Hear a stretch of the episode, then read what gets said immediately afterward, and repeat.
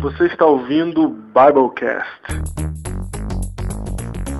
Podcast do site confissõespastorais.com.br. Eu sou o pastor Diego Barreto, associado da Igreja Adventista da Alvorada em São Paulo. E eu sou o pastor José Flone Júnior, pastor distrital do Parque Alvorada em Guarulhos. Muito bem, pessoal, sejam bem-vindos ao Biblecast número 11. Olha aí. Biblecast número 11. Eu quero começar já brigando. Brigando. Quero brigar, quero brigar porque nós pedimos no último Biblecast o pessoal dizer quem que tá ouvindo desde quem tá ouvindo desde o começo. E só tivemos aí três, três pessoas. E eu tô vendo aqui pela audiência de quem fez download que tem muito mais gente ouvindo. Na verdade, três pessoas se manifestaram, né? Não, exatamente, as pessoas se manifestaram, gente. Por favor. Onde estão vocês? A gente tá aqui. Estamos carentes. Vocês. Cadê? É, Cadê vocês? precisamos de vocês aí pra dar sugestões. Isso. Falar se está bom, se não tá bom, o que, que você achou. Você critica a Porque- notícia, dá sugestão. E, e- Exatamente. Isso é muito importante para que a gente se torne relevante aí, Isso.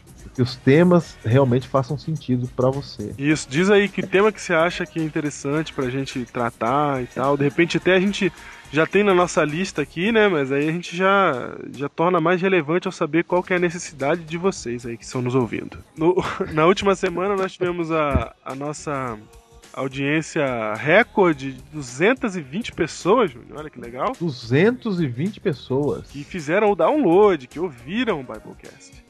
E, Olha aí. E agora, fora aquelas que estão ouvindo que não estão fazendo download, né? Exatamente. Recebendo. Elas que estão ouvindo o download do outro. É, estão fazendo download do outro também e tal. Então, muito, muito obrigado. Mas nós queremos ter esse, esse contato com vocês para saber, pra que fique realmente relevante e não fique uma coisa muito distante. Nós queremos estar próximos. Exatamente. E nessa semana tem sido especialmente. Tem sido um desafio gravar o Biblecast nessa Ah, semana, porque eu, nem me fala, é verdade. exatamente, Diego está de mudança, olha só. Sem internet em casa e nas próximas semanas serei eu, hein? É verdade, todo mundo mudando bem agora, né? Tanto, exatamente. E aí? O que aconteceu E é que eu tô sem internet em casa, tô gravando. A gente tá gravando numa quinta-feira, nunca gravamos tão atrasado, a gente sempre grava na segunda, né? E você está ouvindo na sexta, hein? É, Um milagre essa semana. eu espero que esteja, né? Estão, sim. E, e o pastor André não tá conosco também por causa dessas dificuldades de tempo. O pastor Thiago Arraes também. é, também não, nós não estamos conseguindo juntar por causa do tempo agora, então estamos nessa fase de adaptação. Anyway, Até por Não isso não teremos o- a ligação do pastor, né? Nosso pastor amigo, porque ficou inviável da gente fazer essa ligação essa semana. exatamente. Mas não há nenhum problema. O Biblecast está aí, está pronto. E especial, hein? Eu gostei muito de fazer esse Biblecast. Eu também. Vamos então ao livro de hoje. Qual é o livro de hoje? O livro de hoje é Deus no Mundo Real. Um livro escrito por John Pauling, que é um professor de evangelismo nos Estados Unidos e estudioso do, da sociedade pós-moderna. Ele nesse livro ele contextualiza e dá relevância à religião e a Deus no nosso período. Muitos jovens não conseguem entender qual que é a relevância de Deus, da religião, e, e não conseguem passar isso também porque não entendem essa relevância. Então esse livro é essencial para você numa época em que os fundamentos da vida cotidiana parecem desmoronar, né? Uma incrível velocidade que você entenda a relevância do evangelho para sua vida e para passar para outras pessoas também. Então nós vamos aí fazer um, um jabazinho para a CPB e aí a CPB que está de site novo. Então aí embaixo eu vou colocar o link, tá? O link. o link direto pro livro para você comprar esse livro. Vale a pena, tá barato, R$ 21,50.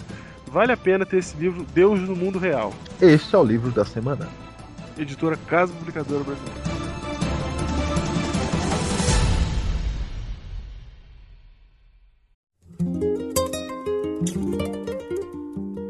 Tell y'all something, man. Man, I'm not gonna let these material things get in my way, y'all. I'm trying to get somewhere. I'm trying to get somewhere that's real and pure and true and eternal. E o tema de hoje, Júnior? O tema de hoje é a vila. A Vila. Muito bem, se você já assistiu o filme A Vila, Você você, tem uma ideia do que nós estamos falando. Exatamente. Se você não assistiu o filme A Vila, nós vamos dar agora o spoiler do fim do filme. Você pula dois minutos aí e fica sem entender o título. Exatamente. A Vila, pra quem assistiu, é um filme do é, autor, do diretor, acho que ah, falar o nome dele é difícil, hein? Ixi, É M. Night Shyamalan. Ah, cara. Bom. o filme A Vila é do mesmo diretor, né? De é, Sexto Sentido. Filmes famosos, famosos desse diretor. É o Shyamalan. Shyamalan, acho que é isso. Ele é indiano, né? Tem esse nome esquisito. Quem assistiu o filme sabe que é a história de uma vila que foi construída nos Estados Unidos, em que as pessoas achavam, viviam no século XIX ainda, né?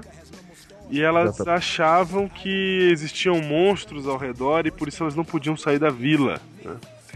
E aí um dia, por uma questão lá da, da história, um dos personagens teve que sair da vila e aí, quando saiu da vila, percebeu que não existiam os monstros, que os monstros só existiam na cultura local, no costume local, para poder mantê-los dentro da vila. E descobriu que fora da, da vila, além de não ter monstros, havia um mundo que é o nosso mundo de hoje, do século XX.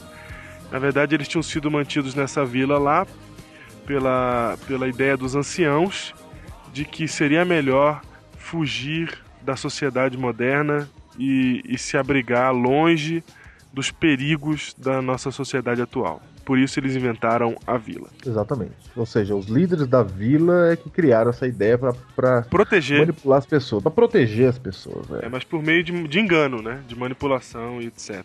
Que na verdade esse filme nada mais é do que a releitura de um pensamento é, filosófico do período do iluminismo, provavelmente de Voltaire, que é a história do tigre no armário. É, ele conta que a mãe dizia sempre pro filho, ó, não abre o armário da cozinha porque lá dentro tem um tigre. E o menino tinha medo de abrir o armário da cozinha por causa disso. Um dia ele resolveu tomar coragem e resolveu abrir. Quando ele abriu, ele descobriu que lá dentro haviam doces e que não havia um tigre no armário. O iluminismo utiliza essa filosofia para dizer que a igreja, no período medieval, é, proibia a ciência de buscar na razão resposta para as coisas da vida, para a ciência realmente existir. Dizendo que havia um tigre no armário. É, essa era a ideia, né? A igreja proibia. Se alguém tentasse fazer ciência, era perseguido, era, era queimado e etc. Então, é, a ideia de Voltaire, do iluminismo, é que, na verdade, não. Se a gente pesquisar, se a gente for atrás, nós vamos descobrir coisas maravilhosas, que é o que a ciência tem descoberto por aí. Então, com esse discurso, o iluminismo quebra o paradigma da igreja, que a igreja sabe tudo sobre a realidade, a igreja define a realidade. Não.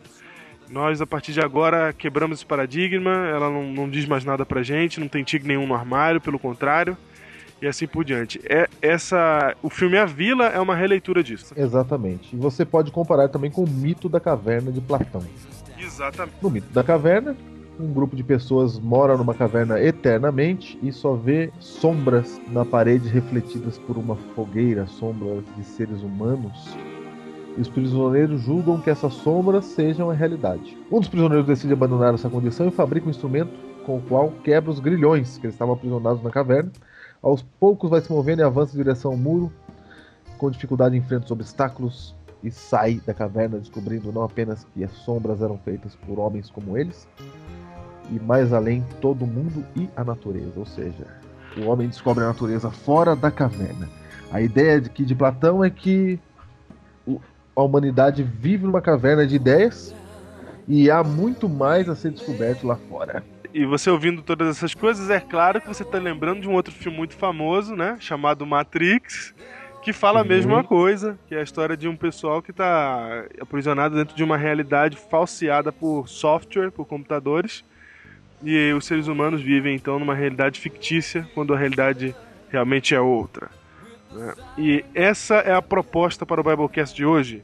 Hoje a Matrix não é mais a igreja Não. para para combater a ideia da igreja, a ideia da idade média de igreja, foi criada uma nova Matrix, uma nova realidade. E é sobre essa realidade que falaremos hoje. Você está ouvindo o Biblecast número 11, A Vila, porque queremos que você saia da vila, que você saia da Matrix em que nós seres humanos estamos presos.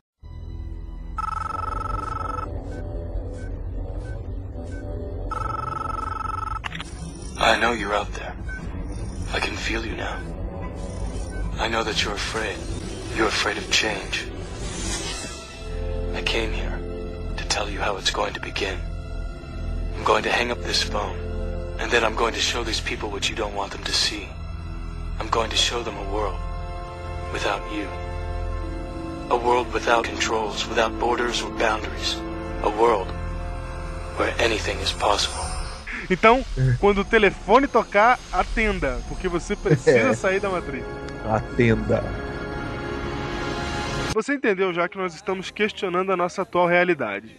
Eu, eu estou dizendo, eu, eu creio nisso, Júnior, que essa realidade que nós estamos vivendo, ela está contaminada por ideias é, e nós não estamos entendendo direito o que, que a realidade é. Ou seja, o que nós estamos querendo dizer é que aquilo que você acredita ser verdade talvez não seja a realidade. Exatamente. E a realidade ela é, ela é muito mais. O que, que, que é? Vamos definir esse termo realidade. A realidade não é a maneira como você compreende o seu mundo. A realidade é como o mundo é. Ah! Você tá vendo? Certo. A realidade, olha o nome. Realidade. É o que é, ver, é o que é real, né? É o que é É o real. que é real. O problema é que cada um de nós tem uma maneira de olhar para essa realidade. Nós chamamos isso de paradigma. Cada um tem o seu paradigma. Isso. Cada um tem e essas suas ideias em relação ao mundo. Essas suas ideias, elas, elas dependem de como você foi criado, onde você viveu. Você vai formando o seu paradigma. Então a realidade, é, nós, nós percebemos a nossa realidade, formamos um paradigma, certo? Formamos um paradigma. E tem um, um detalhe, pastor Diego. Ninguém gosta de mudar esse paradigma. Ninguém, nós simplesmente assumimos que a maneira como vemos as coisas é a maneira como elas são ou como deveriam ser. Exatamente. Certo? Então, olha só, a maneira, a maneira que a nossa realidade é a maneira como entendemos as coisas, mas pode estar diferente da realidade mesmo. Pode ser diferente do, que- Você do que tem- é real.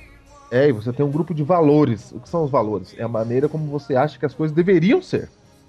É. E a gente acha que os nossos valores, eles são os corretos. A gente admite isso, que são os corretos. E a gente age de acordo com os nossos paradigmas. Só que esses paradigmas, esses modelos, essas ideias que a gente tem na mente, que constrói aquilo que a gente pensa ser a realidade, eles nos são, eles vêm de fora de nós. É, porque a gente quando nasce, a gente nasce sem saber muita coisa, né? A gente vai olhando e vai, vai se adaptando ao mundo, vai aprendendo, Exatamente. vai vendo. São as influências externas. Por exemplo, se eu já nasci num ambiente, num lar, onde, por exemplo, o índio, onde as pessoas estão acostumadas a andar com pouca roupa, eu vou crescer achando que o mundo é assim. Isso, exatamente. Então, olha só, vou dar um exemplo aqui. Se você não entende nada de cardiologia, por exemplo, de medicina, não é? Se você não entende nada e aparecer uma pessoa dizendo que é especialista, que é um doutor em cardiologia, tudo que ele falar, você vai acreditar. Isso. Porque ele é o doutor. E você ainda não sabe nada sobre cardiologia. Então, a primeira coisa que você ouve sobre o assunto, você crê que é a realidade. De maneira convincente, né? Exatamente. Primeira- a primeira vez que, a verda- que alguma coisa te convence, aquilo passa a ser sua, rea- sua realidade. É, exatamente. E, por exemplo, se você é uma criança e alguém fala assim, você é um menino burro, É. a pessoa que falou, se for seu pai, por exemplo, ou sua mãe, ela tem autoridade. E você vai acreditar nisso. Vai E acreditar. passa a ser a sua realidade. É, Você pode até assimilar uma coisa que você nem quer, né? Como, por exemplo, isso.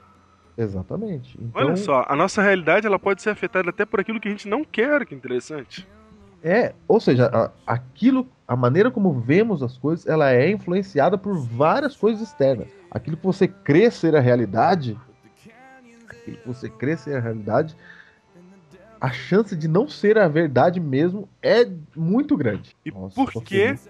E por que que o- a, a maneira como a maioria das pessoas hoje vê a realidade está alterada? O que tem alterado isso? É culpa de quem? Qual é o objetivo de alterar-se a realidade, Júnior? A realidade é alterada hoje porque o no mundo em que nós vivemos hoje visa o lucro. visa o dinheiro. Visa o eu, o individualismo. Exatamente. Ou seja, tudo, tudo que está acontecendo hoje e a nossa realidade é afetada basicamente pelas mídias hoje em dia. Não, a nossa. Vamos, vamos, vamos aumentar. A nossa realidade é afetada por aquilo que está diante dos nossos olhos. Exatamente. E se nós gastamos a maior parte do nosso tempo na, diante da mídia, o que, que vai afetar a nossa realidade? A mídia. A mídia. E na verdade a minha pergunta, eu queria, eu queria ser um pouco mais profundo, é, sair da, das ideias racionais e ir até para o espiritual, é que o diabo tem o objetivo de alterar nossa realidade. Porque se ele altera a sua realidade, ele consegue fazer com que você não haja apropriadamente na guerra do grande conflito. Exatamente. Pastor Diego, e esse Biblecast, eu vou dizer para você, não tem a ver com mensagens subliminares. Não tem. Não vamos não falar tem. disso aqui hoje. Nós vamos falar daquilo que é claro. Exatamente. Daquilo que ninguém esconde. Esse. Biblecast, nós queremos falar de mídia. Sim, nós queremos falar, na verdade, da, do paradigma que nós queremos quebrar da maneira como estamos percebendo a realidade e nós temos que falar de mídia porque é onde nós estamos é, retirando a maior parte da nossa informação hoje no ano de 2010. Ou você está vendo televisão, ou você está lendo na internet. O Biblecast é na internet, né? Ou você está é, vendo em outdoor, na rua, ou você está lendo numa revista ou lendo no jornal. É a mídia que está conferindo informações ao ser humano hoje no ano de 2010. A mídia hoje é ela quem cria a vila. É ela quem forma a nossa realidade.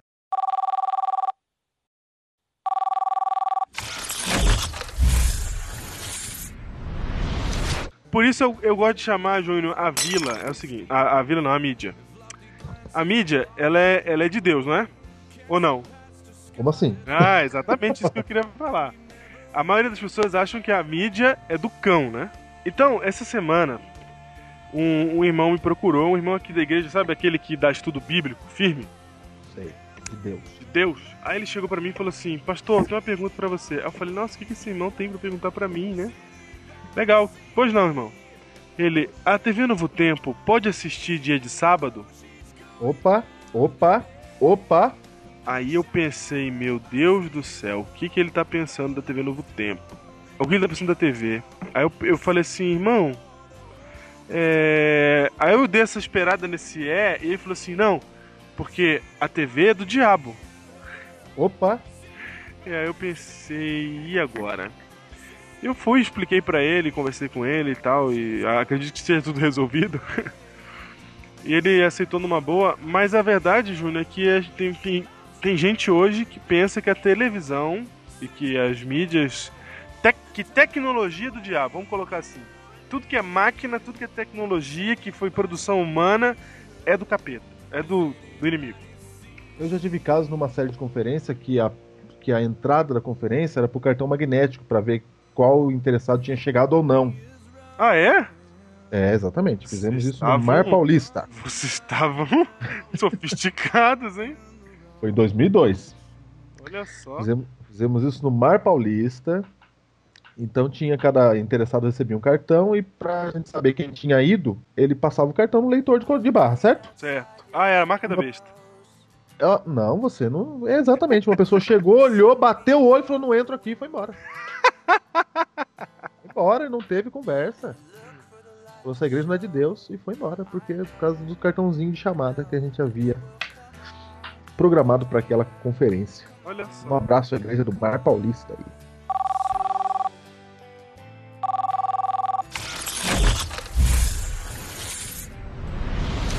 Então, Isso. a mídia, Júnior, ela é realmente do diabo, foi ele que inventou as coisas tecnológicas. Porque assim, a gente usa essas coisas tecnológicas na igreja, né? A gente usa o telão, a gente usa é, o, o, microfone, o som, não é? Outro dia aconteceu um negócio interessante, que na igreja de Arujá, quando você cita um texto, o pregador cita um texto, eles projetam um texto na parede lá, certo. no telão. Uhum. Certo? Uhum. E alguém estava do meu lado e disse assim, puxa, mas isso faz com que as pessoas não leiam mais a Bíblia, não tragam mais a Bíblia na igreja. Assim como acontece já com o Inário, né? É, o Inário já foi. Exatamente. Só que aí eu pensei uma coisa, pastor Diego. Ah, Um dia era um rolo. Aham. A Bíblia, a Bíblia já foi um rolo, era difícil achar. Alguém deve ter reclamado quando virou livro, né? É verdade, verdade. Alguém deve ter falado agora esse negócio aí. Mas a palavra de Deus não precisa estar no papel. O poder é quando você lê. Poder é o conteúdo, né? É, quando você lê, ela te transforma, não importa em que mídia. Deus usa as mídias aí nesse caso para chegar em lugares nunca antes alcançados. Eu estava fazendo uma reunião de anciãos e diretores de jovens, quando eu falei abre a Bíblia, o camarada pegou o celular Isso. e leu a Bíblia. Tem E gente que aí- não gosta desse negócio de celular também na Bíblia, né? Sim, mas, mas é a Bíblia. Aham. Imagina se Gutenberg, imagina se João Russo tivesse esse acesso à Bíblia. A luta dos reformadores não era para ter o papel, era para ter acesso ao que está escrito. Verdade. E nós hoje temos um acesso ao que está escrito na Bíblia muito amplo. Isso eu, eu creio isso ser um, um milagre de Deus. Deus usando a mídia para atingir as pessoas. E a- o canal Novo Tempo é isso. Então, se você tá, por exemplo, no sábado, você fica em casa e não vai no culto, eu creio que você não pode assistir Novo Tempo. Nem a Novo Tempo você deve assistir. Aham. Se você não está adorando a Deus no sábado. Isso. Mas se você adora a Deus, a Novo Tempo também pode te ajudar nessa adoração. Então, pastor Diego, a mídia, ela pode ser usada tanto para o bem quanto para o mal. Perfeito. O mundo em que nós vivemos, por exemplo, no mundo em que nós vivemos, os canais de televisão. Então, pera aí, vamos definir isso. A mídia em si não tem problema. Não, Até porque a própria palavra mídia significa meio, né? Ela é um meio de, com- eh, de comunicação. Ela, não, ela transmite uma mensagem, ela não é a mensagem. Antes, nesse- nessas pregações aí sobre mídia, você quebrava a sua televisão quando você saía depois de um sermão de mídia. Exatamente, isso aí tem quebrado. Se você for em algum JAs aí de mensagem subliminar, você quebra a televisão. Sim. né? Mas não é isso. Não é isso que nós queremos. aqui. Não. Nós queremos chamar a sua atenção. Queremos chamar a sua atenção para o que a mídia não cristã faz. É, exatamente. Nós agora vamos enfocar a mídia não cristã. Né? Nós não estamos falando aqui de novo tempo, de nada disso. Agora, é, um bom exemplo de mídia é, é aquele, aquele, aquela comunicação por fumaça que os índios faziam. É mídia também, né? É mídia. É uma mídia. mensagem que está sendo enviada ali por Exatamente. um é meio que era o meio era fumaça. E a tecnologia que eles tinham era aquela. Exatamente. Aquilo é tecnologia. É verdade. É o, exatamente. O homem usando ali as ferramentas que ele tem para fazer acontecer o que ele precisa. Muito bem. Então, entendemos hoje que mídia, a mídia não é do diabo. Mas, embora a mídia não seja do diabo, ela é e tem sido o púlpito do Dele. diabo. Exatamente. É onde ele tem pregado sua mensagem, é onde ele tem buscado afetar nossa realidade, é onde as grandes ideias dele têm sido expostas a nós. O que nós queremos dizer é que você não está imune às influências malignas Fala a frase, fala a frase. vai. da mídia. Você não está imune ao pior da mídia. Embora você diga assim, não, eu, eu assisto, mas eu entendo, eu sei o que é bom, eu sei o que é ruim, Exatamente. E você até use o texto de 1 Tessalonicenses, capítulo 5, verso 21, que diz assim, retende o que é bom, né? analise tudo e retende o que é bom, você usa isso para mídia. Você fala, não, mas eu não sou influenciado, eu, eu sei o que pode, o que não pode. Embora você possa dizer isso, eu creio que isso não é verdade. Você é influenciado mesmo sem perceber. Ah, eu vou provar pra você que é influenciado mesmo sem perceber é agora. Diga, pastor Diego. É o seguinte, você vai ver em é, você vai ver em Mente, Caráter e Personalidade, página 331, que Ellen White diz o seguinte. Ela eu vou falar na linguagem de hoje. Na linguagem que tá escrito assim, ela fala assim: é uma lei do ser humano, é do espírito humano ser transformado pela contemplação. Nós somos transformados por aquilo que a gente contempla, tá? Isso é uma verdade. Isso, isso é uma característica do ser humano. Tem, um, tem uma maquininha lá dentro, tem uma engrenagem lá que ela funciona assim: o que você olha transforma você. Foi assim desde a sua infância. Você aprendeu tudo que você aprendeu de acordo com as coisas que você observou, certo? E dessa maneira, você é alterado, você é transformado por aquilo que você tem contemplado. E contemplar não é só olhar, contemplar é gastar o seu tempo, é meditar, é refletir, é estar ali em contato com alguma coisa. Essa coisa que você está em contato, você está contemplando, ela vai transformando você. E, para comprovar Ellen White, nós temos uma pesquisa científica encontrou essa, esse mecanismo dentro de nós, nessa pesquisa. Pegaram um chimpanzé, Certo? e colocaram ele para fazer eh, ler, fazer a leitura do, do cérebro dele, para ver o que, que mexia quando ele fazia certa coisa, certo? O que, que acendia, o que, que qual parte do cérebro dele que era ativada. Uhum. Botaram os eletrodos lá e pedir e, e colocaram uma noz para ele quebrar. Então ele tinha que pegar uma noz, quebrar ela e comer, certo? Nesse ato, os cientistas viram que parte do cérebro dele que funcionou, que ativou. Para comparar com o ser humano. Certo. Então eles pegaram agora um ser humano e fizeram fazer a mesma coisa para ver o que acontecia. Só que eles acabaram descobrindo uma outra coisa que não era o objetivo da pesquisa. Na hora que o ser humano pegou a noz e começou a quebrar para abrir e comer, eles tinham deixado os eletrodos do chimpanzé ligado e perceberam que as partes do cérebro do chimpanzé que ativavam quando ele fazia a ação reativavam quando ele via alguém fazer a mesma ação. Ou seja, era a mesma. Era a mesma coisa. O cérebro dele funcionava igual como se ele estivesse fazendo. Só que ele não estava fazendo, ele estava só olhando. Vejam só que Ellen White estava certa quando ela diz que nós somos transformados pela contemplação. Ou seja, se você olhar uma coisa, ela é sua. Ela é como se você estivesse fazendo ela, ainda que você não estivesse fazendo. Isso É isso que Isso funciona para qualquer coisa. Então, preste atenção, você fala assim: "Não, eu tô vendo televisão, eu tô vendo tal filme, eu tô vendo tal coisa, mas isso não tá me afetando. Eu sei separar. Você não tá, seu cérebro não tá separando nada. O seu cérebro está reagindo como se você estivesse agindo daquela maneira. É por isso que a Bíblia diz no Salmo 101, verso 3, que é um conselho para mim e para todo mundo. Diz assim, ó: "Não porei coisa injusta diante dos meus olhos". E aí é que está, Júnior. Aí é que está porque quando você é, coloca a coisa injusta diante dos seus olhos, o que o seu cérebro faz? Ele pratica a injustiça na sua cabeça. Por mais que você não esteja fazendo isso. Aí você pensa, ah, mas tudo bem, é só o meu cérebro. Não, você não está entendendo. Você está abrindo uma porta que estava fechada.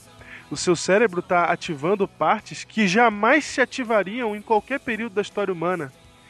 Porque você está vendo, porque você está contemplando uma cena que você normalmente não contemplaria, que você normalmente não veria. Então, vou dar uns exemplos aqui, por exemplo. É por isso que eu digo que a mídia é o púlpito do diabo. Porque ele está quebrando todos os paradigmas da sua mente e você não está nem percebendo. Então, ninguém aqui jamais. eu- espero que nenhum dos nossos ouvintes seja um psicopata. Mas assim, Música do Hitchcock. Música do Hitchcock. Eu espero que nenhum seja um psicopata. Mas quando você vê um psicopata num filme fazendo fazendo o que quer que seja, você está compartilhando a ação na sua cabeça. Então, por mais que você não fizesse aquilo, jamais fizesse, sabe? Você está abrindo uma- um precedente no seu cérebro para aquele tipo de ação. Não tô dizendo que você vai sair fazendo agora. Eu tô dizendo que isso, isso é uma coisa a menos. É um problema a menos. Você está mais familiarizado com o mal e menos familiarizado com o bem. E assim o seu cérebro, que já tem uma natureza pecaminosa, ele vai se adaptando e se, se confortavelmente se colocando mais ainda do lado do mal. Ou seja, aquilo que você vê forma a sua realidade. Você, por exemplo, é, vou, vou dar um exemplo básico. É, tem um seriado aí chamado Dexter, que é um seriado sobre um serial killer, e assim, você, eu conversei com algumas pessoas que assistiam esse seriado, e você vê claramente assim que a pessoa começa a assistir, ela vai tendo uma versão, uma versão às cenas, uma versão que está acontecendo, mas a história é tão interessante, tão cativante que a pessoa fica assistindo, e no final ela já está comendo sanduíche e assistindo Dexter ao mesmo tempo. A Bíblia diz que no fim o amor se esfriaria de quase todos. Exatamente. Pela contemplação. Como? Como que o amor vai se esfriar? Exatamente assim. Então, o diabo tá. Você se acostuma, Tá se- você se acostuma. E, obrigado por me lembrar de Cicela Bock. Cicela Bock é uma filósofa de Harvard que ela diz que os, os jovens estão sofrendo uma coisa chamada fadiga da compaixão. que é a possibilidade de assistir a alguma coisa, alguma, alguma cena de violência, alguma coisa assim que, que precisaria de compaixão, só que com um certo distanciamento. É um estado de espírito que torna possível testemunhar a brutalidade com distanciamento e sem envolvimento. É isso que está acontecendo hoje. Antigamente, quando você via um cachorrinho ser atropelado na rua, você falava, oh meu Deus, você chorava. Hoje o cachorrinho atropelado na rua, você começa a rir e fala, ah, pegou, espatifou, cortou no meio. Entendeu? Você tá acostumado. Você tá acostumado, os moleques aí jogando videogame aí, a cabeça pra um lado, perna pro outro, sangue jorrando, e o cara fala assim: não, pra mim tá tudo bem, eu não sou afetado por isso. você tá se. Sua compaixão está sofrendo fadiga porque o seu cérebro está agindo como está agindo o que você está vendo. Se você tá vendo um cara cortando cabeça, é isso que o teu cérebro está entendendo e é isso que você. É nisso que você está se transformando, quer você queira ou não.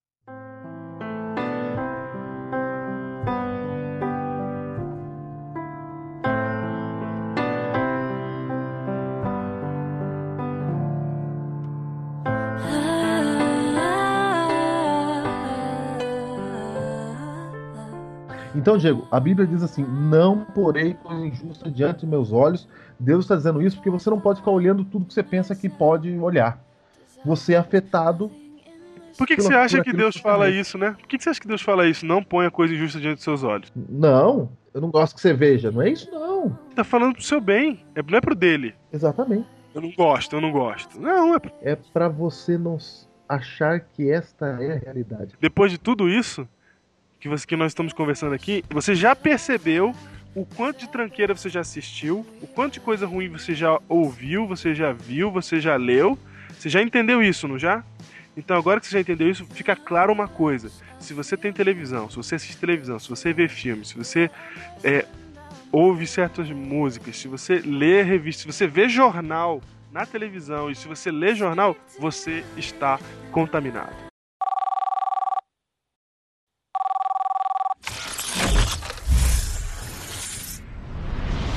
Ô Júnior, quando eu digo contaminado, eu tô falando da gente também, porque eu tô contaminado. Claro.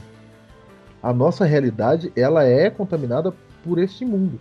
E este mundo, eu quero dar alguns exemplos agora, pessoal. Alguns exemplos práticos da mídia influenciando a nossa vida. Eu vou dar alguns exemplos. Veja como você que está aí já é influenciado. Por exemplo, a mídia hoje, Diego, a grande mídia, ela não quer salvar ninguém, não quer ajudar ninguém. Não, ela quer lucrar. O que, que a mídia quer? Ela quer lucro, ela quer dinheiro, ela quer vender produto para você, Isso. certo? É. E como é que uma propaganda vende algum produto para você? Ela precisa falar, ela precisa te convencer de que você é uma pessoa inferior, é uma pessoa triste, é uma pessoa fracassada se você não tem aquilo que ela tá te oferecendo. Essa é a É ideia. verdade. É verdade. A, bo- a boa propaganda deixa você para baixo. Nossa, tem uma propaganda recente agora da Hyundai, se você lembra que ele fala assim, por que você tá feliz? Por que você tá sorrindo? Por que Olha você aí, tá alegre? Ah, você tem um Hyundai. Exa é isso. Então, se você não tem, você fala assim: "Eh, meu Deus, você sabe que você vive bem com seu marido, com, na sua vida, na sua casa, até você ir no shopping. Ir numa loja, por exemplo, Tok Stock. Uhum. Você vai. Se você gosta do seu sofá, você deixa de gostar assim que você vai numa loja dessa. É, Porque uma loja dessa faz você se sentir infeliz. é verdade. Ela diz, ela, só. cria um desejo em você que você não tinha antes. A propaganda é, É. isso. É inventar um produto, é mostrar pra você uma coisa que você não sabia que existia. Se você não sabe que existe, você não precisa, você não deseja. Exatamente. Por exemplo, o pastor Valdecir Lima disse que no Dia das Mães comprou um buquê de flores para sua mãe e estava indo levar para sua mãe. Pastor Diego, um buquê de flores tem vários simbolismos e significados na nossa sociedade. Certo. É ou não é? É. Ele não é, ele não é um presente que serve para alguma coisa. É, não serve pra nada, ele é um simbolismo inteiro. Ele é, um, ele é símbolo, símbolo de lembrança, de carinho. É, é um símbolo. Você pega a coisa mais bela e cheirosa que você encontra na natureza e você Isso. entrega pra outra pessoa. Né? Muita gente adora receber flores por causa do símbolo. Aí veja, pastor Valdecir Lima estava indo com seu buquê de flores entregar para sua mãe quando ele viu um outdoor. Lá estava a mídia. E o que estava escrito no outdoor era o seguinte: Nesse dia das mães, não me venha com florzinhas. Eu quero um Citizen. Um relógio. Aham, Veja, exato. você lê aquilo, você olha para suas flores e aquilo acaba. Elas murcham na hora. Exatamente. Acaba com o símbolo. E você é influenciado. Você pensa assim, puxa, olha só, eu devia ter dado um presente melhor pra minha mãe. Eu não tenho o que fazer, você é influenciado. Eu amo minha mãe. Pastor Diego, antes, como é que se comprava roupa? Ah, Como é que comprava roupa antes? Ninguém sabe aqui como é que comprava roupa, mas eu vou falar. Você comprava o pano, não faço ideia. você comprava o pano e levava o pano para uma profissional chamada costureira. A costureira. A costureira fazia sua roupa e você ia para provar a roupa. Se ela ficasse apertada, se ela ficasse com algum problema, a culpa era de quem? Era da costureira. Logicamente, Isso. a costureira que se virasse para fazer uma roupa bonita e que caísse bem em você, Uhum. certo? Certo. Mas aí um dia alguém falou: precisamos vender muita roupa. Porque a ideia não é que você esteja bem vestido, a ideia é vender, certo? Certo. Precisamos fazer muita roupa. E alguém deve ter dito: mas como que vamos ter tantas costureiras para tanta gente? E alguém teve a excelente ideia: não, que isso. Vamos colocar números nas roupas. Vamos fazer seis tamanhos diferentes. Em, de forma industrial. Escala industrial. Porque nós- exatamente, porque nós precisamos vender muita roupa. Mas alguém deve ter dito, mas as pessoas não vão querer, porque não vai caber, porque há muitos brasileiros com, diferentes, de tamanhos diferentes, com cor- corpos diferentes aqui. E aí alguém falou, que isto? Não, de maneira nenhuma. Nós precisamos ensinar para as pessoas que quem está errado não é a costureira. Não é Hoje, roupa. se a, se a roupa não. Não é a roupa. Hoje, se a roupa não serve você, a culpa é de quem? Sua. É da costureira? É A culpa é sua. É você que é gordo. Exatamente. É você que é gordo. Eu que sou grande, por exemplo, eu sofro com isso, que aqui no Brasil não encontro roupa para mim. Não, a culpa é sua. Então veja só, e você acredita nisso, você começa a se achar feio. Aí eles acham uma menina, por exemplo, a Gisele Bündchen, e ela é chamada de modelo. Sabe por que que ela é chamada de modelo? Porque ela é o modelo. É ela, eles querem colocar na sua cabeça que é ela que é o certo. Que mulher era aquele jeito. Porque eles querem fazer roupa do tamanho que cabe nela. E aí precisa convencer você que é você que tá errado.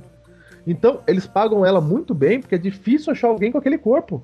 Porque não tem em cada esquina alguém com aquele corpo. É difícil, é por isso que ela ganha bem, é verdade. É lógico, eles pagam muito bem ela, porque é muito, foi muito difícil achar essa menina. É difícil achar uma menina que caiba a roupa deles. E aí eles colocam a roupa nela e falam assim: este é o modelo. A roupa não tá servindo em você, a culpa é sua. E você se sente infeliz, você se sente feia ou feio, você quer mudar. Então hoje, por que, que eu falei?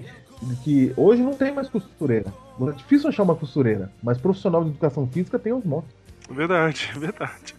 E hoje você não costura mais o pano, você tem que costurar o corpo. Porque a mídia ensinou isso pra você. A mídia que te mostra isso e você é influenciado por isso. É. E você acredita. E você fica seguindo o modelo. Eu, eu me lembro que quando eu era criança, na primeira série, eu tinha 7 anos, eu achava a menininha de 7 anos bonita. Hum, Né? Eu, queria, eu falava que ela era minha namoradinha uma uhum. coleguinha de, de classe. E eu achava as meninas da oitava série, que tinham 13, eh, adultas, Adultas, adultas, é verdade. certo? Uhum. A mulher. Adu muito longe da minha realidade. É. Depois eu fiz 13 anos, mudou. Eu achava as de 13 anos bonitas. E as de 7 eu já achava agora criança. Uhum. E as de 20 eram mães também. Mas o tempo vai passando. E aí você faz 30 anos, o natural seria que você achasse as de 30 bonitas e as de 18 suas filhas. Certo. Ou irmãs mais novas. Uhum. Certo? Certo. E o natural seria que quando você fizesse 50 anos, você achasse as de 50 anos bonitas e as de 20 suas filhas. Isso. Esse é o normal. Mas a mídia ela estraga isso. A Estraga. mídia coloca diante de você um modelo.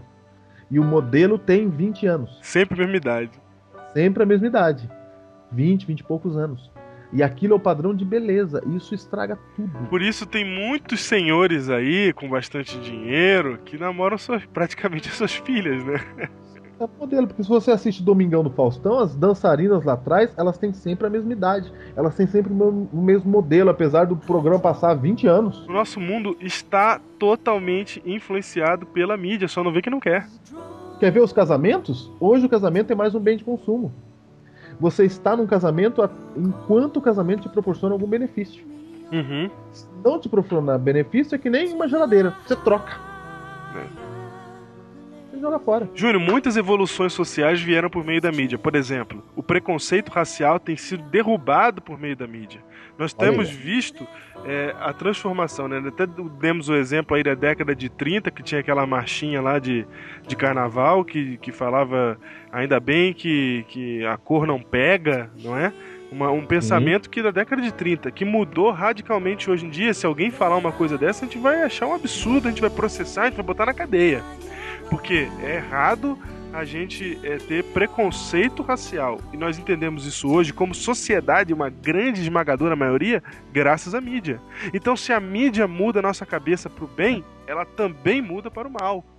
E o diabo, que não tem uma igreja instituída, utiliza a mídia, o maior meio de comunicação da Terra, a maior, melhor e maior forma de, de se alcançar milhares de pessoas, para pregar suas mensagens, dar suas ideias.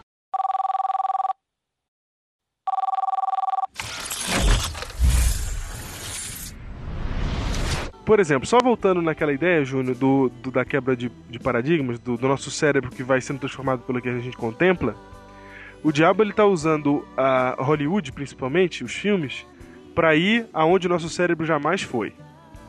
Então, por exemplo, eu, assisti, eu tava assistindo o filme, o último filme do Hulk aí, Uhum. e, e quando tem uma cena lá que ele começa a lutar com o seu grande inimigo, e você fica com raiva do grande inimigo dele, porque o grande inimigo ele é sujo, ele é mau, sabe? Ele é, é aquele cara que você fica com raiva e você quer que morra mesmo. E aí, o Hulk, ele, é- ele é meio doidinho, não sei se você já percebeu, o Hulk ele não fala normal, ele não anda normal, ele não, fala, ele não, ele não age como uma pessoa normal, ele só grita. Certo. E aí eu fiquei assistindo um- uma cena de 5 minutos em que você tá vendo um ser gritando e ele começa a bater no outro com força, com violência. Eu sei que no meio desse tempo eu percebi que eu tava com os dentes trincados já. Sabe quando você fica com raiva que você fecha os dentes? Certo. Que eu queria que o Hulk esmagasse aquele cara, aquele outro inimigo dele. Então, você não percebe, mas você tá sendo alterado. Por que, que você chora num filme de drama? Por que, que você chora? Se você sabe que a história não é real. Você sabe que aquilo lá não aconteceu, mas você tá chorando. Qual é?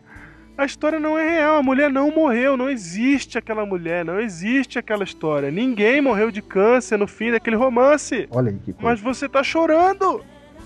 Por quê? Então, da mesma maneira que você está sendo afetado emocionalmente, psicologicamente, a sua estrutura está sendo alterada por causa de um filme. Então, o, dia o diabo põe as maiores loucuras que estão acontecendo no cinema e a gente está assistindo. A gente está vendo essas coisas no- nos filmes e a gente está sendo transformado por essas coisas. E não há fugir disso. E não há como fugir disso. Aliás, há. Há. Há como fugir sim. E aí, como o Júnior tá falando aí, a, a mídia ela vai alterando a nossa realidade, né? Ela tá dizendo isso pra você, você tem que consumir, se você não consumir, você não tá participando, se você não consumir, você, você é um infeliz, como o Júnior bem colocou aí, se você não tem o corpinho da Gisele Bündchen, você não é nem mulher, né? O modelo de mulher é esse, isso aqui que é mulher, né? É. E, e a mídia vai, vai alterando o nosso jeito de viver. Existem, por exemplo, doenças que só existem hoje, Júnior, por causa da mídia. Porque, Por exemplo, porque é, por exemplo, é, aquela lá de vomitar. bulimia. Bulimia. Engraçado. Eu esqueço de falar. Aquela lá de vomitar. Anorexia e bulimia são doenças modernas que só existem porque existe mídia. Se não tivesse televisão, se não tivesse jornal, se não tivesse internet, não existia anorexia nem bulimia. Não existiria. Olha que coisa. Você tem noção? Porque a menina gente- quer ficar no modelo. tem gente morrendo de uma doença que é psicológica, que existe por causa da mídia, aí você pensa assim, não, mas eu sou forte, eu nunca tive esse problema. Só que você não teve esse. Mas a mídia tá te influenciando de todas as formas, de todas as maneiras possíveis. E ainda que você não teve esse problema de anorexia, você se sente um lixo porque não é a Gisele Bündchen. Exatamente. Em algum momento você vai falar, puxa, não é? Tô gorda. Isso é, em algum momento. É. Em algum momento você vai se sentir infeliz com isso. Isso te afeta, não tem como escapar. E, e o pior, Júnior, é que isso vem desde a infância, porque a gente é influenciado desde a infância pela televisão. Desde sempre. pela mídia, nós, nós é, queremos divulgar aqui no Biblecast um documentário chamado Criança, a Alma do Negócio. Você vai Muito bom. encontrar um link para o documentário aí. Na página do documentário você pode baixar ele. Vale a pena, vai mudar sua vida se assistir esse, esse documentário. Vai mudar o jeito que você vê televisão. E você descobre aí que você desde criança está sendo ludibriado. A, a, a televisão, a publicidade está entrando na sua casa sem pedir licença e está enfiando na sua vida um mote de necessidade que você não teria se não fosse a mídia. não fosse. E olha só, e, e dizem, pastor Diego, que não tem mais censura no Brasil. Certo. Mas isso não é verdade. Os grandes, grandes redes de TV, elas censuram os bons programas. Hoje só passa na TV aquilo que dá ibope. Ou seja, aquilo que as pessoas vão assistir. Se as pessoas gostam de coisas ruins, eles passam. É verdade. Se não, se não for, se o negócio for bom, nossa, você me lembrou de uma história aqui. Se o negócio for bom, mas não, mas não der popularidade, não der audiência, não vai passar. Eles não Mas se o negócio for ruim e der audiência, vai passar. Passa. Ah, vou te dar uma- um exemplo aqui. É, o pastor Edemar Lamarques esteve aqui na igreja da Alvorada e ele Certo. contou a história de que um dia ele, um dia ele entrou no, no, eh, no avião e ele sentou ao lado de ninguém menos que Alexandre Garcia. Muito bem. Alexandre Garcia, que foi por muitos anos repórter jornalístico de política da TV Globo, né? Sim. Foi demitido há pouco tempo, esse ano, não foi? Foi, foi demitido? Esse ano ele foi demitido ou pediu demissão? Não sei, na verdade. Sabe. Mas saiu. Alexandre Garcia, até hoje, até, até esse ano, apresentava.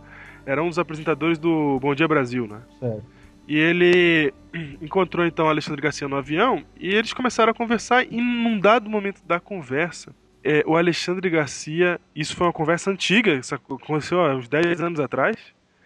Alexandre Garcia fala, começou a falar mal das novelas da Globo. Ele falou assim: Eu não deixo a minha família assistir novela. E ele chegou um dia, tava conversando, isso ele contou, ele logo bem, bem no passado, né, quando as novelas estavam bombando, ele conversou numa festa da Rede Globo com o Roberto Marinho. E no meio da conversa ele falou assim: "E aquelas novelas, hein? O que, que é aquilo?" E ele falou que na hora o semblante do Alexandre do, do Roberto Marinho mudou. Ele olhou para Alexandre e falou assim: "Eu dou pro povo o que eles querem". Então, essa é a motivação da televisão. É o que está por trás daquela empresa chamada Rede Globo de qualquer outra empresa. Eles são interessados em vender. E eles não vão se negar a dizer isso. Você pode perguntar para qualquer um deles. Eles vão falar: nós queremos realmente que as pessoas assistam os nossos programas. E não vamos fazer programas que as pessoas não vão assistir. E nós que temos uma, uma mentalidade, nós somos- temos uma natureza caída. O que, que acontece? A gente vai querer sempre ver o mal, a gente está sempre envolvido com o mal. Não é à toa que até os telejornais, se você ficar assistindo, pra mim é contemplar a injustiça. As notícias que eles colocam é aquela que dá ibope. Exatamente. O que, é, o que move a mídia é a compra e venda. É isso que move a mídia. Ninguém tá querendo ajudar você. Ninguém. As pessoas querem que você compre. É só isso. Por isso elas mudam o modelo, mudam a realidade e elas colocam você dentro de uma vila. Isso, porque eles ganham dinheiro não é pela audiência, eles ganham dinheiro pela propaganda. A propaganda é gerada pela audiência.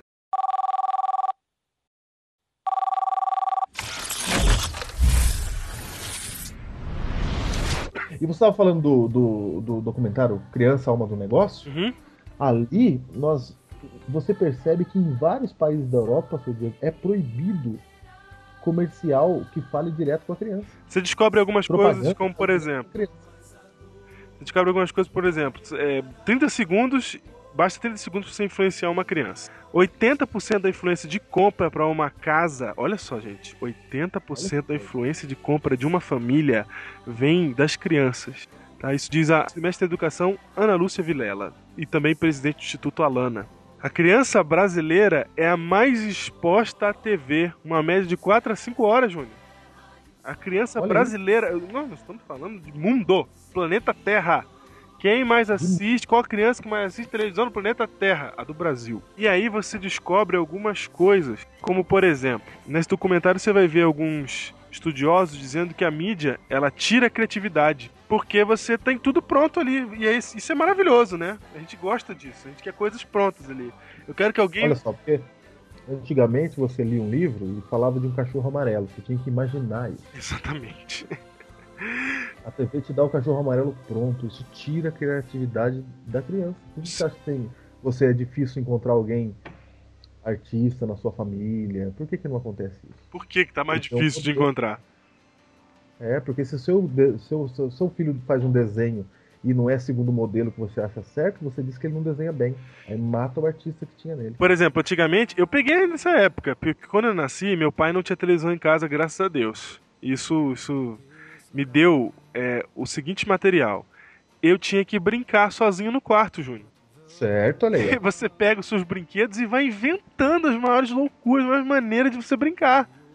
Então você vai ali, cria uma história, cria não sei o que, e vai pra.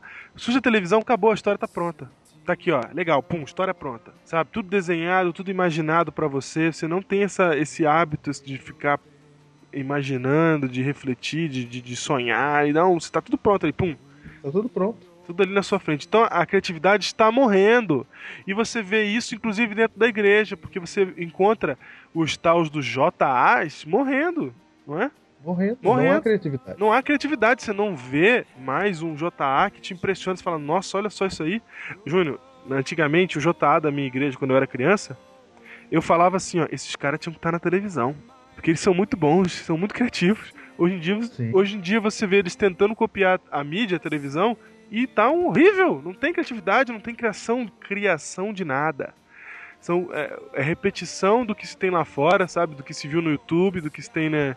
É, por exemplo, as peças. Ó, o- o- a gente colocou na cabeça que tem que ter peça em JA. Por quê? Porque é assim que o mundo funciona. Você vai fazer, você vê um vídeo, você vê uma história, você vê atores encenando, você vê um filme. O que, que as pessoas mais gostam para se entreter? De filmes. Então vamos fazer um dentro da igreja. E aí o pessoal fica tentando fazer peça e tal, mas não tem conteúdo, não tem criatividade, não tem roteiro, não tem nada. Aí você vai no YouTube e tem aquelas. Agora a moda é peça muda, né?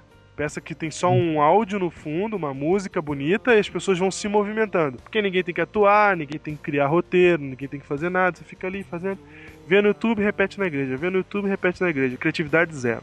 A mídia, ela, ela nos coloca dentro de uma vila, dentro de uma redoma, e você pensa que a realidade é essa. Você pensa que o mundo é esse. Há vários países da Europa, pastor Diego, que, que é proibido propaganda para crianças, como eu já mencionei aí. Aham. Porque eles sabem que seu filho vai fazer você comprar. E você compra mesmo um brinquedo que ele vai brincar meia hora e não vai querer mais. Exatamente. Inclusive, é, na- no programa Alma do Negócio, tem um menino lá que tem 200 milhões de brinquedos, e aí pergunta pra ele qual que é o brinquedo que ele gosta mais, ele mostra um chaveirinho de ursinho pequenininho. E continua pedindo as outras coisas. Isso, porque na verdade ele só tá ali pelo consumo, e a criança E não hoje, entende. eu, hoje eu conheço crianças de 7 anos que são consumistas. Que, digam, que falam assim pra mãe, vamos no shopping fazer compra. Eu já vi isso. É, E eu, e eu vejo crianças que não brincam. Se você levar ela no parque, ela não brinca. Sabe por quê? Porque senão vai sujar a roupa. É. Crianças que não gostam de sujar a roupa hoje, imagina isso. Não, eu- e criança com cabelo pintado, com cabelo alisado, essas coisas. Você Imagina fala assim, isso. meu Deus, essa menina vai estar vai tá careca quando tiver 40 anos. É uma perversão da realidade. Exatamente. E, Uma coisa- não, vamos citar alguns países então. Inglaterra. Vai. A Inglaterra é proibida a publicidade de alimentos com alto teor de gordura, açúcar e sal dentro e durante a programação de- TV para menores de 16 anos, olha isso. Olha aí. Nem propaganda do McDonald's pode ter, porque alto teor de gordura e sal. É, não pode. Não pode. Mas não pode ter propaganda no McDonald's pra criança. Olha só, Pra menor de 16 anos. Não é nem criança. na Suécia é proibida a propaganda para menores de 12 antes das 9 horas da noite. Olha lá. Propaganda de brinquedo tem que passar em horário 10 da noite. Isso. Na Bélgica, uma parte do país é proibida é, é proibida toda publicidade para criança numa parte do país. Nos Estados Unidos, você tem um limite de 10 a 30 segundos por hora no final de semana. Então tem um limite. Certo. Na Alemanha, os programas infantis não podem ter comerciais. No Canadá, é proibida a publicidade de programas infantis de produto em programas infantis de produtos para crianças. Então, você tem um brinquedo, tem um produto para criança lá na hora do programa infantil, você não passa propaganda, não pode, porque é o pai que compra, não é a criança que compra. Então, para que você vai dar isso para a criança? Esse seja essa motivação. Isso é responsabilidade. Em Quebec, no Canadá, é proibido comercial para criança até 13 anos em qualquer mídia. Na Dinamarca, proibida qualquer publicidade durante programas infantis e 5 minutos antes e depois de cada programa. Na Irlanda, proibido qualquer publicidade de programa infantil de TV aberta. Na Holanda e na Noruega, proibido na TV pública para menores de 12 anos. Na Áustria e em Portugal, proibido publicidade nas escolas. Aqui no Olha aí, Brasil, eu já trabalhei E no Brasil? escola. E no Brasil? Aqui no Brasil, eu que já trabalhei em escola, você vê até o Todinho vir visitar a escola para vender o Todinho. Você vê os sucrilhos vindo na escola, você vê publicidade ocorrendo nas escolas. Itália, proibida a publicidade de qualquer produto ou serviço durante desenhos animados. Na Grécia, é proibido falar de brinquedo entre 7 da manhã e 10 da noite. E no Brasil? E no Brasil? No Brasil, No Brasil? no Brasil você faz No Brasil não tem censura. No Brasil não tem censura. Você pega e, e vende produto pra criança e seja feliz, seja feliz. Seja feliz. Eu acho interessante ter até um, um, um acadêmico que fala no documentário que não se vende produto pra quem tem 50 anos, né? Porque quem tem 50 anos, é 60 anos, já tá com a sua mentalidade formada. E se Olha vende pra criança, pra que ela cresça comprando aquele produto. Olha aí. É impressionante. Você pergunta é, se ela quer comprar alguma coisa na loja ou se ela quer ganhar o brinquedo, ela quer comprar.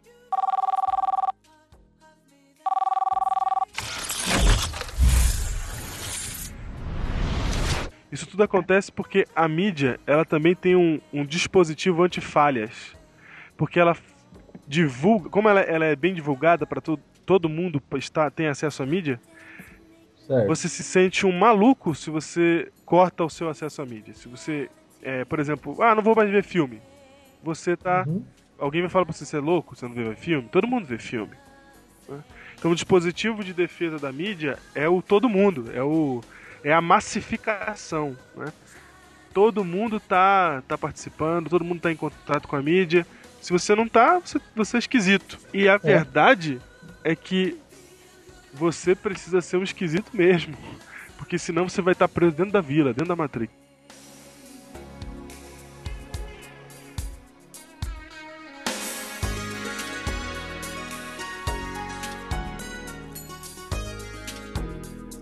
Você sabe que a nossa juventude, a juventude é conhecida como a idade da rebeldia. As pessoas- Diego, eu não vejo rebeldia hoje nos nossos jovens, porque ser rebelde hoje é ser cristão. É, Ser rebelde não é fazer diferente? isso. Nós não estamos fazendo diferente. A gente faz tudo a mesma coisa. É tudo igual. igual todo mundo, tudo igual. Os jovens de Nova York, os, novos, os jovens de São Paulo, é tudo igual. Exatamente. Você precisa ter coragem para ser um cristão de verdade. A mídia está influenciando tudo. Ela influencia tanto, pastor Diego, porque tal e talvez você, por causa disso, você não vê graça mais no estudo da Bíblia. Por causa disso, você não vê graça mais no- nos cultos da sua igreja. Porque você quer ser entretido. A gente não vai na igreja mais para adorar a Deus. Você pensa que cantar hinos antes de começar o culto é para passar tempo. Não, é porque todo mundo tem que fazer parte da adoração. A adoração é um conjunto de coisas, mas hoje a gente vai na igreja não para participar da adoração, a gente vai para sentar e ser entretido pelo que acontece lá na frente. E a programação da igreja, ela perde a sua graça porque você. Uma vez eu vi um cara falar: você enche a sua cara de ketchup no McDonald's, aí você vai comer soja, não tem graça, não tem gosto. Você enche a sua cara de Hollywood, de filmes, e você chega na igreja, não tem graça a programação. Você não vê mais graça no estudo da Bíblia. E, e sabe as grandes igrejas que têm recursos para fazer grandes programações? Os jovens estão indo para lá. Jovem, não é para você ir atrás de grande programação. Pra Você, você, tem talento. fazer a grande programação. Exatamente, você tem talento, não é pra você ir atrás e ser entretido por uma grande programação numa igreja grande. É pra você ir numa igreja pequena e fazer a diferença lá. Há igrejas precisando de você. E Deus. o- É pra você criar a programação. E o diabo ele tem amarrado os jovens é, através do entretenimento, porque as pessoas têm perdido grande parte do seu tempo vendo séries, vendo filmes, não é? Vendo do... Eu nem falo mais novela, mas eu, eu falo séries mesmo, porque você tem que assistir uma série de, de seis temporadas, de nove temporadas, de, de 24 episódios cada um. Então você tá ali gastando seu tempo, perdendo seu tempo assistindo, e aí quando você vai ver ler a, a Bíblia, você lê rapidinho, você lê a lição rapidinho, você pega tudo superficialmente, você não entende o conteúdo, não tem graça nenhuma. Não, não tem graça nenhuma. E você tá sendo. Você é influenciado por isso. É, você tá indo atrás de entretenimento, entretenimento. É por isso que na igreja agora toda hora passa um videozinho do YouTube, mostra uma coisa engraçadinha, passa, faz, faz peça com coisa do YouTube, porque a gente tem que entreter. Se não entreter, a pessoa não. Ela não tá interessada em conteúdo. Sabe? Uma, uma das coisas que tá, tem feito a, a audiência do Biblecat crescer, por exemplo, é que a gente tem conversado aqui sobre coisas que esperamos que tenham conteúdo, mas a gente tem um formato, um formato moderno. Se não tivesse formato moderno, vocês não iam estar ouvindo a gente. Exatamente. Vocês não iam estar escutando. É claro que a gente tem que fazer o melhor para Deus. É claro. Mas o que nós estamos fazendo aqui é que às vezes o que você espera de Deus está vindo contaminado pela mídia. Exatamente. Até a bênção de Deus que você espera quando você faz uma oração a Deus, se é que você está orando ainda, você compara a bênção de Deus com aquilo que você vê das coisas. E se Deus responde como respondeu para Elias, com uma suave brisa, você não percebe. Deus está falando com você e você não está percebendo. Meu caro jovem, você precisa se libertar dos grilhões que a mídia colocou sobre você. Você precisa se libertar, sair da vila. Você precisa atender o telefone da Matrix e sair da onde você está. E aí você precisa conhecer a Deus. É preciso nascer de novo para ver o reino de Deus. É preciso nascer de novo para entender o que Deus pede de você. Falando em ver o reino de Deus, eu quero que vocês leiam comigo Isaías capítulo 33, verso 15 e 16. Diz assim, no final, vou ler o texto inteiro, mas você vai entender que o que eu quero destacar está no final do verso 15. O que anda em justiça e fala o que é reto, o que despreza o ganho de opressão, o que com um gesto de mãos recusa aceitar suborno. Agora vem, o que tapa os ouvidos para não ouvir falar de homicídios e fecha os olhos para não ver o mal, este habitará nas alturas. Os teus olhos verão o rei na sua formosura. O que, que tem que fazer para habitar nas alturas? Você tem que tapar os seus ouvidos para não ouvir falar de homicídio e fechar os olhos para não ver o mal. Tapar os ouvidos. E, e tapar os ouvidos para é, não ouvir falar de homicídios, às vezes, é não ouvir o jornal. É não ver o jornal. É não é não não tá se informando. Porque assim, olha, vou te dizer uma coisa. Não existia cinema, não existia televisão, não existia é, a mídia tecnológica que nós temos hoje na época de Jesus, na época da, nem na época da Bíblia. E a Bíblia não fala de televisão, mas ela está falando aqui claramente o princípio está aqui, ó. Não é para ficar ouvindo falar de homicídio e fechar os olhos para não ver o mal. Depois que eu entendi esse texto, a minha vida mudou no seguinte sentido. Eu sou uma pessoa que gosta muito de, de, de, de filmes, que gosta muito de histórias, né? de, de roteiros, etc. Mas se eu certo. vejo um filme que eu sei que tem alguma coisa ali que é má, que é cruel, eu já não vejo. E se eu estiver assistindo e passar uma cena de crueldade, uma cena de maldade, uma cena onde eu vou ver o mal, eu corto. Porque eu não posso ver o mal, sabe por quê? Porque eu sou transformado por ele. Se eu ver o mal, se somos transformados pela contemplação e eu fico contemplando o mal, eu vou ser o quê? Eu não quero isso. Chega de ser enganado. Eu não quero ficar mais na, nessa matrix, nessa realidade que o diabo está tentando impor para mim. Eu quero ser rebelde. Então, se for me mostrar uma coisa que é má, eu tô fora. E você deve tomar a mesma atitude, porque Deus está chamando você. Sabe o que é ser rebelde, Júnior? Se destacar da multidão de pessoas que existe hoje é o seguinte: finalmente, irmãos, tudo que é verdadeiro, tudo que é respeitável, tudo que é justo, tudo que é puro, tudo que é amável, tudo que é de boa fama, se alguma virtude há, se algum louvor existe, seja isso o que ocupe o vosso pensamento. Feche os olhos para ver. Feche os olhos e converse com Jesus. Apague as luzes deste mundo, deixe Cristo brilhar. Ele é o